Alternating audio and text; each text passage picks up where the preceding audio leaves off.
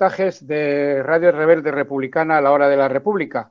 Y hoy tenemos, eh, tenemos en Sevilla a Diego Cañamero Valle, que eso es miembro del Sindicato de Andaluz de Trabajadores, el SAT, y dentro del SAT está el Sindicato de Obreros del Campo. Diego Cañamero fue diputado en el, el Congreso de Diputados por la coalición Unidos Podemos desde 2016 hasta 2019. Y hoy, bueno, pues Diego, buenas tardes, ¿cómo estás? Hola, buenas tardes. Bueno, bien, aguantando el confinamiento y esperemos que seamos capaces de derrotar este virus que nos está dejando sin respiración. Nunca mejor dicho, lo de la respiración, sí. Bueno, el, pero estás trabajando, sigues, sigues por, telemáticamente en activo, aunque estés confinado en casa.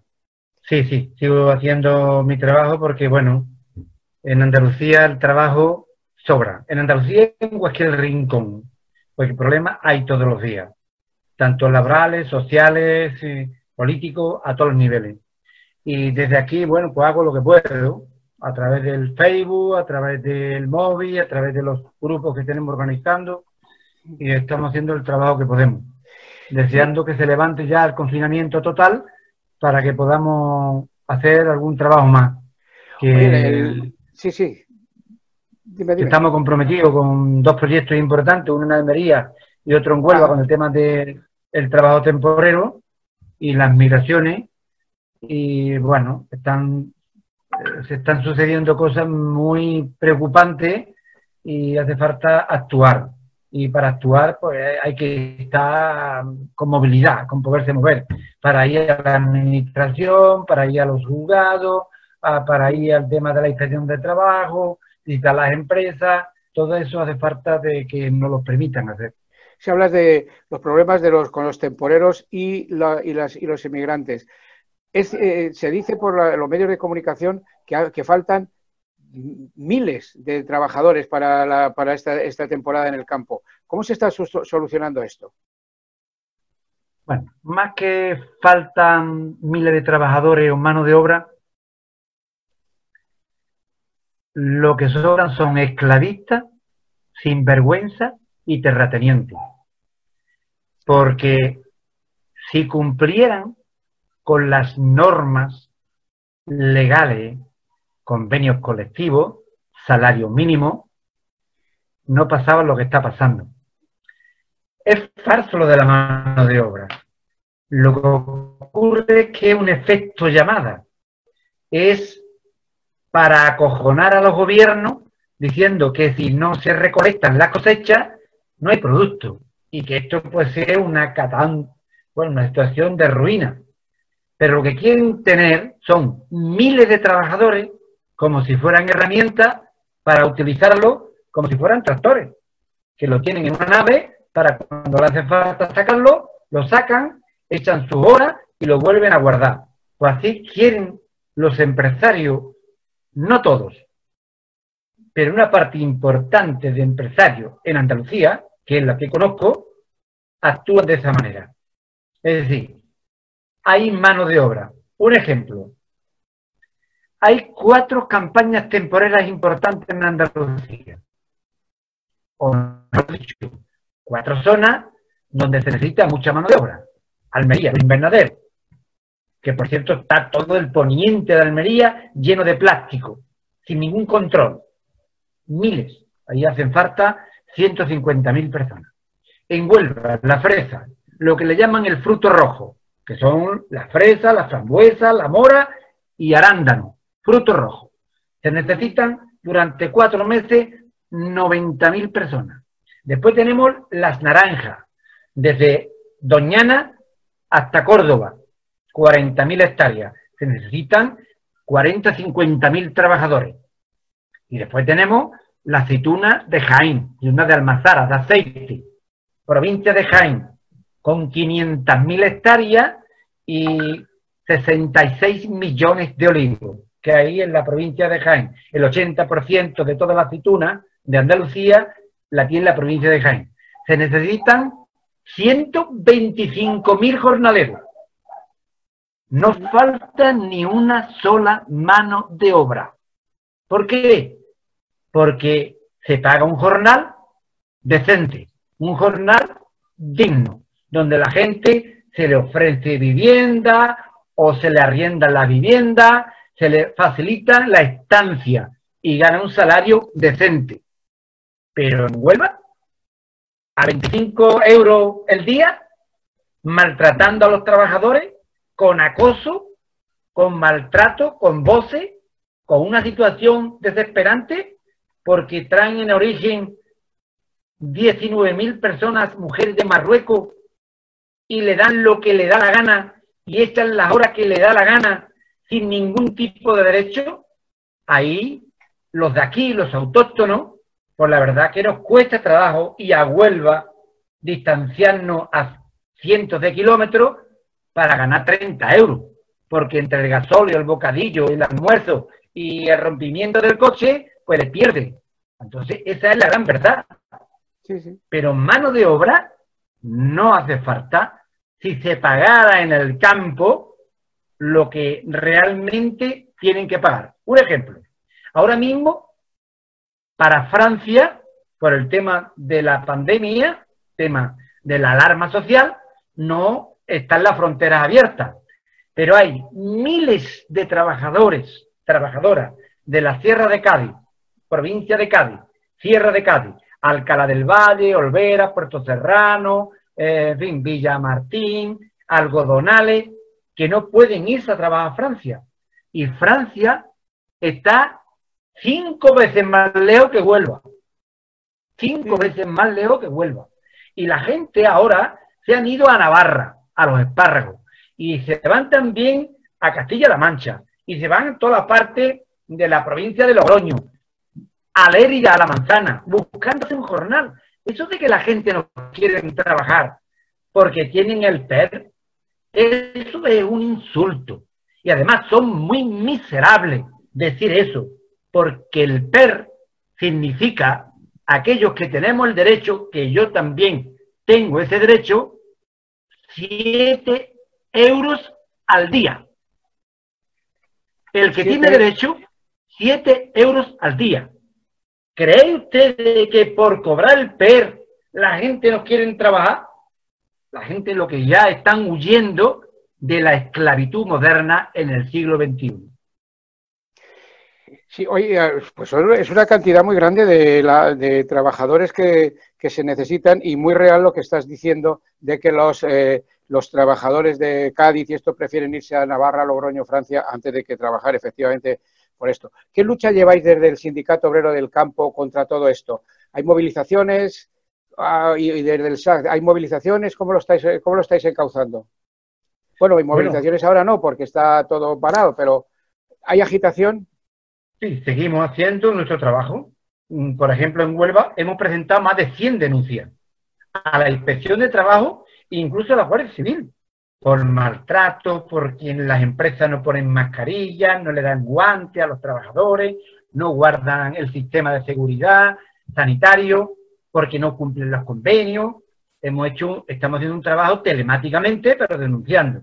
Y en Almería, en los invernaderos, también estamos haciendo un trabajo encomiable, donde denunciamos a la inspección de trabajo, participamos también, hemos hecho infinidad de huelgas antes de la pandemia, antes de la alarma social, hemos hecho huelga en las empresas, intentando por todos los medios que cuando llegue la fruta nuestra, que nos llaman de que somos la despensa de Europa o la California, pues que cuando lleguen a los mercados europeos, nuestra fruta vaya limpia, limpia con dignidad, limpia sin herbicida, sin pesticida, que vayan limpia, con unas manos que la han trabajado y que no han sido explotadas ni humillada, ni acosada. Eso es lo que estamos denunciando y lo estamos denunciando en los medios de comunicación y en las redes sociales, porque ya sabemos que otros medios no se atreven, ni Antena 3, ni La Cesta, de vez en cuando algún refilonazo o algo hacen, pero no se atreven a profundizar en la realidad, porque hoy mismo hemos estado denunciando, porque hemos conseguido a través de la ayuda solidaria, a través de una asociación inglesa, que nos manden algún dinero y vamos a trabajar en un campamento de los 27 asentamientos de inmigrantes, asentamientos de chabolas, de plástico, que hay en Huelva, 27, hemos cogido uno porque tenemos 3.000, 4.000 euros y le vamos a comprar alimento de primera necesidad, lo que son el arroz, los frijoles, el aceite, la leche, incluso medio pollo, que no comerán carne de pollo de, de hará años, pues para que mañana, pasado mañana, cuando podamos y tengamos los permisos correspondientes, podamos atender a esas personas en los asentamientos.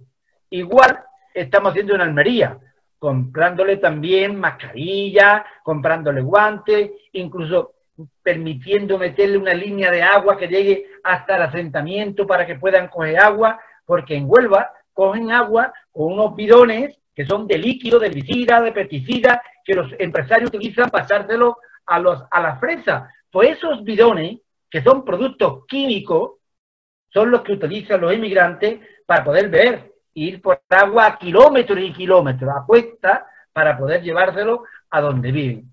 Esto es la vergüenza de Europa, la vergüenza del Estado español, la vergüenza de Andalucía, la vergüenza de los ayuntamientos, la vergüenza de las diputaciones y la vergüenza de la vergüenza de cualquier ser humano que tenga un mínimo de poder y permita lo que está pasando en esos asentamientos. Es la vergüenza de la vergüenza. Y esos son los problemas que no se ven o no se quieren ver. No se quieren ver porque los emigrantes no votan. No se quieren ver porque son negros, porque son de, de subsaharianos, o porque no saben nuestro idioma, o porque vienen en patera, o por lo que sea. Pero son seres humanos. Y cuando están en nuestra tierra, lo tenemos que defender como si fueran nuestros propios hermanos. Y eso es lo que hacemos desde el Sindicato Obrero del Campo y desde el Sindicato Andaluz de Trabajadores. Sí, eh, Diego, al, poco de, bueno, este gobierno, el gobierno este de coalición, este gobierno de izquierda, de coalición de izquierda, lleva unos 100 días en el gobierno y le ha pillado todo esto del COVID. Nada más de llegar al gobierno se movilizó el campo. Las asociaciones, esta de la Saja y esto, se movilizaron. Además, de una forma bastante contundente. Durante 10 años no habían hecho nada. ¿Quién maneja todas esas, grandes, asociaciones de, campesinos y, productores de agrarios?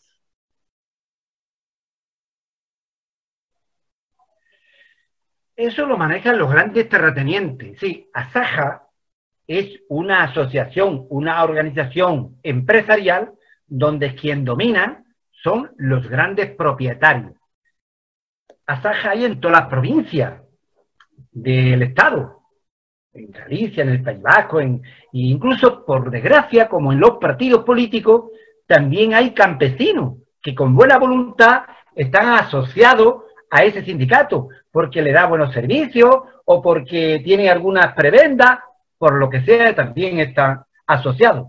Pero eso está dirigido por los grandes terratenientes. No estoy hablando de un propietario con 10 hectáreas, 20 hectáreas, 30 hectáreas, 40 hectáreas, 50 hectáreas o 100 hectáreas. Estoy hablando de propietarios que tienen miles de hectáreas, 20.000, 10.000, 15.000, 40.000. Esos son los que realmente mandan. Y sobre todo, aparte de tener esas tierras en grandes cantidades, hay que tener en cuenta que Andalucía el 50% de toda la tierra, tenemos 8 millones de hectáreas, 50% de toda la tierra la tienen el 2% de propietarios. El 2% de propietarios. 2%. Tienen 50% de toda la tierra. Y además hay que también denunciar que la ayuda de Europa, que nosotros Europa, cuando hablamos parece que está muy lejos, pero el dinero de Europa no es ajeno a los impuestos que nosotros pagamos aquí en el Estado. También nosotros con nuestros impuestos nutrimos el impuesto de la tarta de Europa.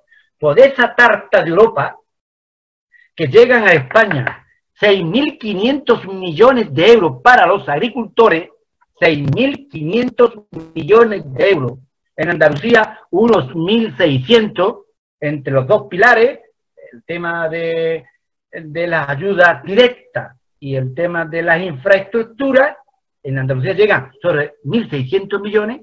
Ojo, el 80% de todo el dinero se lo lleva el 20% de propietarios.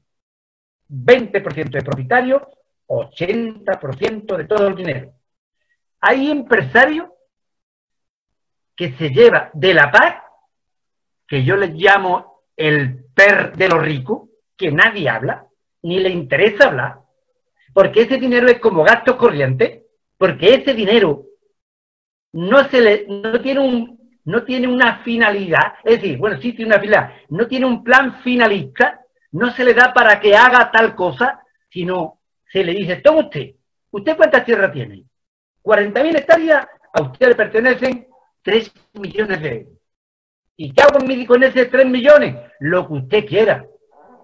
Usted puede hacer con el dinero lo que usted quiera. Incluso hay una denuncia puesta de un empresario que ese dinero se lo llevó a un paraíso fiscal.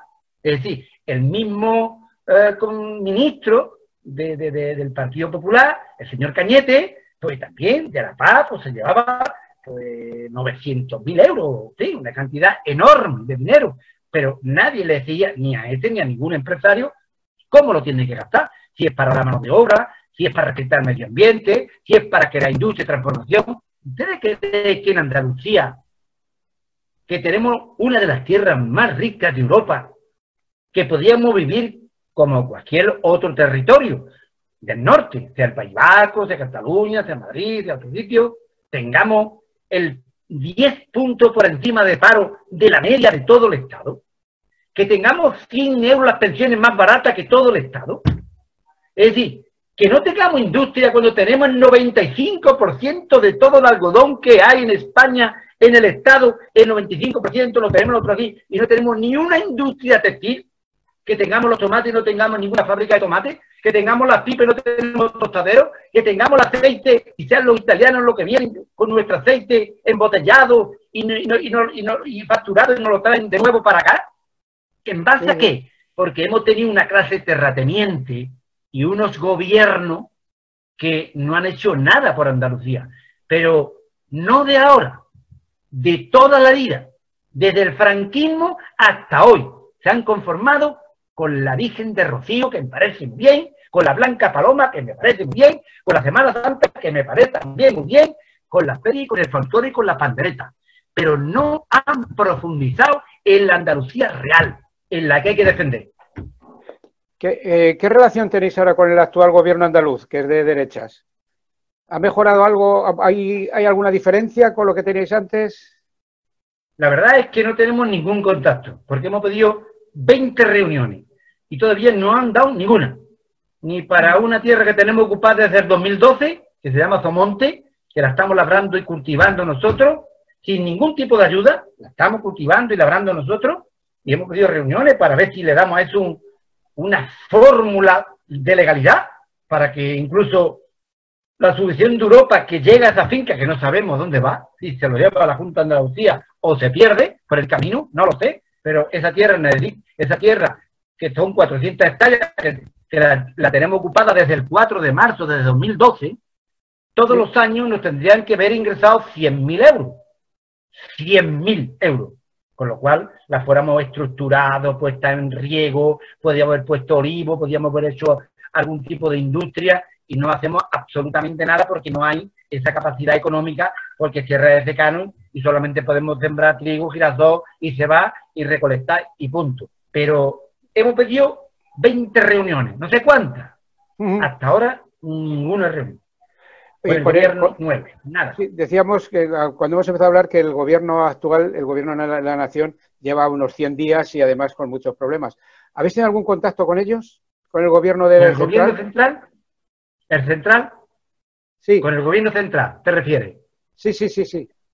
Sí. Con el, gobierno de coalición. Sí. Hemos tenido contacto, hemos tenido una reunión formal con el Ministerio de Trabajo y con la Vicepresidencia de Social, con, con Yolanda Díaz y con Pablo Iglesias. Estuvo Comisiones Obreras, estuvo ET y estuvo el SAC, que por cierto eran para tratar temas de Andalucía y Extremadura.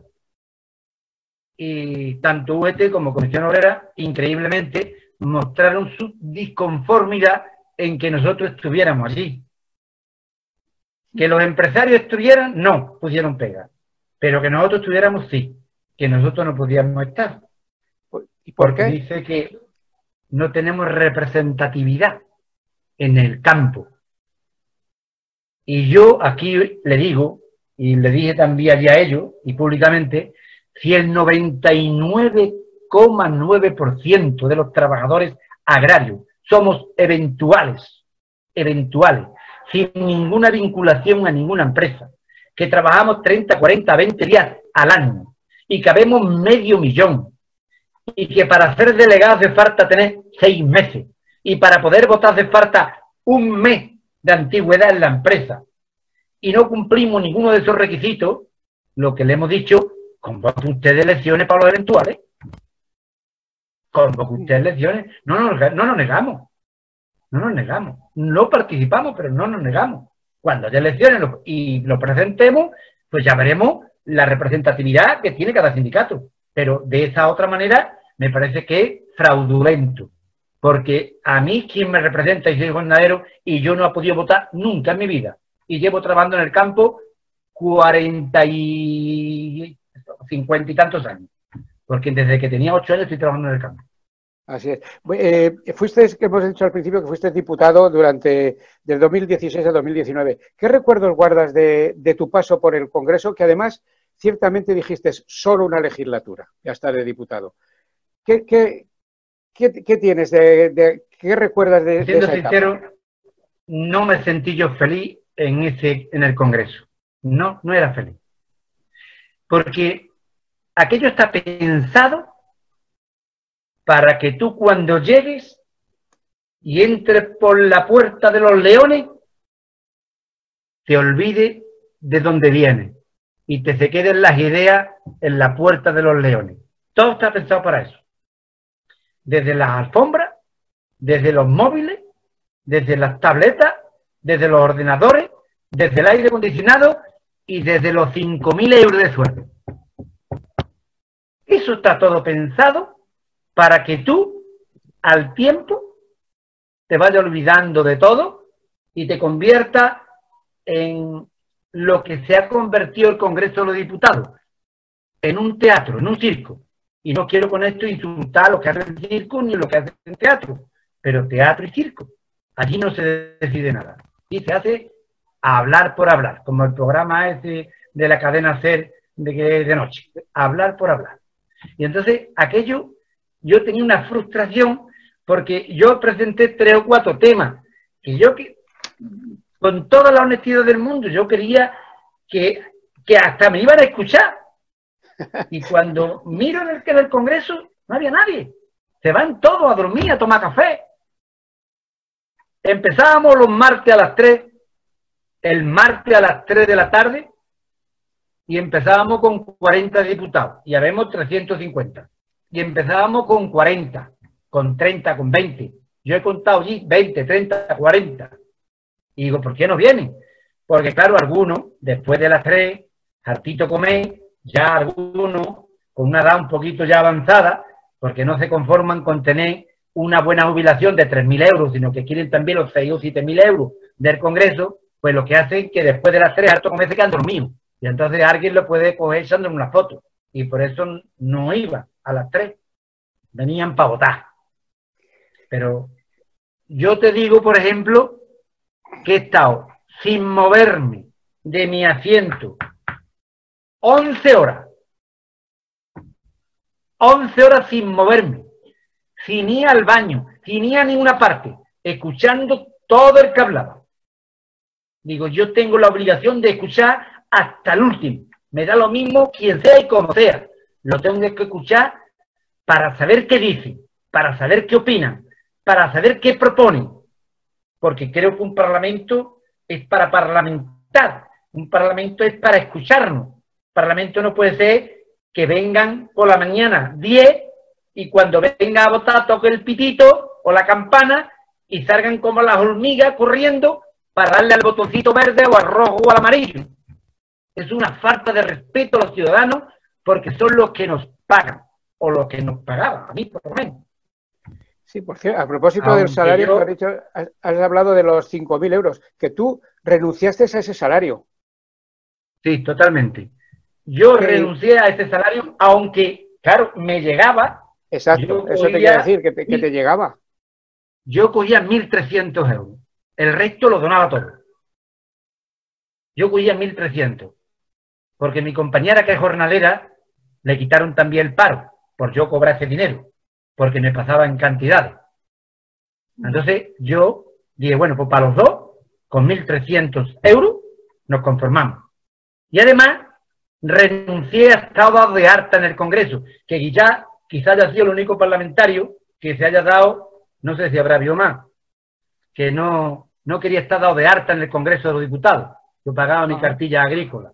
Ni yo acepté ningún seguro de vida de 350.000 euros, ni acepté la tarjeta de taxi que eran 3.000 euros, ni acepté los bonos para circular por la autopista de Barde, ni acepté ningún bono para aparcar en un aparcamiento de Barde. Yo renuncié a todo, incluso ante notario, fui y renuncié al tema del privilegio que tienen los diputados de aforamiento. Yo quería que me podía tratar como cualquier ciudadano, cualquier juez ordinario de cualquier pueblo, de cualquier comarca. Yo renuncié a todo. Y por lo tanto, mucha gente dirá, tú donaste el dinero, pero eso como se demuestra. Yo tengo guardado una cartilla en el banco, del banco, de donde iba todo ese dinero. Todo el dinero donado lo tengo guardado. Y lo tengo guardado mes por mes. Y además tengo hecho un diario con 33 meses, día por día y hora por hora, de lo que hice durante 33 meses. ¿eh? Digo lo que hice políticamente, sindicalmente, en reuniones. ¿eh? Todo eso lo tengo yo plasmado en un cuaderno, día por día, hora por hora. Por si alguna vez alguien dice, bueno, lo que tú estás diciendo no es verdad, o aquí lo tengo, lo tengo en mi casa, guardado, y además la cartilla del banco está ahí, que se podrá comprobar a qué colectivo iba la donación. Porque se donó, se donó mucho dinero sobre todo a la Caja de Resistencia, al Centro de los Diamantino García, se donó a ocupaciones de finca, se donó a proyectos agrarios, yo todo el dinero lo iba donando. En total, doné más de 12 millones de las antiguas pesetas en 33 meses, 75 mil euros. El resto, pues bueno, pues yo iba gastando. Si tenía que ir a Valladolid o tenía que ir a Navarra o tenía, yo me tenía que pagar el viaje porque si me llego a pagar el viaje de mis 1.300 euros, pues entonces no como. Yo tengo una familia. Sí. Eh, tus compañeros y compañeras, ¿cómo vieron esta actitud tuya de hacer todas estas renuncias? ¿Tuviste alguna presión o algo? A mí me dejaron libertad. Yo creo que fueron muy respetuosos conmigo y a mí me dejaron libertad para que yo hiciera lo que quisiera con todo el tema este. Yo le dije, mira, yo no quiero entrar en los tres salarios mínimos, que me parece muy bien, que los diputados y los ministros y todo tengan tres salarios, no, no más de tres salarios mínimos, para que no tengan, para que no se le pegue mucho el asiento, para que cuando pasen cuatro años o ocho digan, bueno, ahora que entre otro. Pero si tú tienes 6 o 7 mil euros todos los meses, todos los meses, todos los meses, y te acostumbras, cuando pasen ocho años, ya no te quieres bajar de ahí. Y cuando llegas a ser teniente o capitán, soldado razo no quieres de más nunca. Y entonces, claro, yo veo bien que pongan tope económico, pero yo no quería tener tres salarios mínimos. Quería tener el sueldo que gana un jornalero. Porque entre mi compañera y yo, los 1.300 divididos para los dos, porque a ella le quitaron el paro, era lo que puede ganar dos jornaleros. 600 euros al mes, 650 euros. Y además, dije también, cuando me jubile, que será el año que viene en enero, pues ya estoy acostumbrado que eso es lo que me va a quedar para los dos, 1.300 euros porque lo que me va a quedar a mi de jubilación son unos 650 euros. Eso es lo que me va a quedar. Porque como no he estado de de harta en el Congreso, ni he estado dado de harta en el sindicato nunca, ni he estado dado de harta en el ayuntamiento que estuve 10 años de alcalde, yo nunca me he dado de harta en nada. Ha estado siempre en, mi, en el régimen especial agrario. Sí, que fuiste alcalde del Coronil. 10 eh, años, ¿no? sí. 10 años. Sí, estuve 10 años. ¿Es una experiencia más bonita que la de ser diputado, ser alcalde de un pueblo? Eh, eh, ¿Es, una experiencia más bonita? mucho más, mucho más, mucho más. Es muy dura porque no tiene secretario, no tiene secretario, bueno, secretario entre comillas, sí, que está la secretaria oficial, oficial del ayuntamiento, pero tú no tienes como puede ser el Congreso de los Diputados, que tiene allí tus, trabajadoras, tus trabajadores, que para llegar a ti, bueno, pues si no quiere no llega nadie a ti. Yo tenía la puerta abierta y el que llamaba solamente tenía que empujar la puerta para decir, ¿qué te pasa? Oye, mira que estoy aquí, ¿qué te pasa? Algunos le decía, ven un poquito más tarde que estoy haciendo un trabajo para que me dé tiempo a hacerlo. Vente a la una, vente a las doce, vente tal. Pero lo primero que puse en el ayuntamiento un cartel grande que ponía, si vienes a pedir privilegio, no llame a esta puerta. Eso es lo primero que puse. Lo segundo, quité el sillón del alcalde y me senté en una silla danea. Fuera el sillón del alcalde. Por si hay alguna chinche y alguna purga que te pique a ti también. Es decir, los políticos o la gente que quieren representar a los trabajadores o se quiere meter en política, tienen que ser como los misioneros. Los misioneros piden algo cuando se van por ahí. Bueno, estoy hablando de misioneros y montones de personas que no son misioneros, que pueden ser como vosotros, que hacen una labor de información, de denuncia pública, de ayudarle a la gente. Es decir, pero yo digo misionero por decir algo, por darle un nombre a algo. Un misionero que se va a África o se va a Asia, no pide nunca nada a cambio. O incluso yo muchas veces en la residencia de ancianos del Ayuntamiento de Corning, yo tenía un acuerdo hecho con unas monjitas, las hermanas que le decían las hijas de la caridad, y esas mujeres o esas personas no te pedían nunca nada. Su devoción era trabajar por los abueletes, por nuestros abuelos, por nuestros padres, cuidándolo, llevándolo y toda la historia. Yo tenía un acuerdo con ella porque hicimos una residencia de ancianos la experiencia piloto en toda España.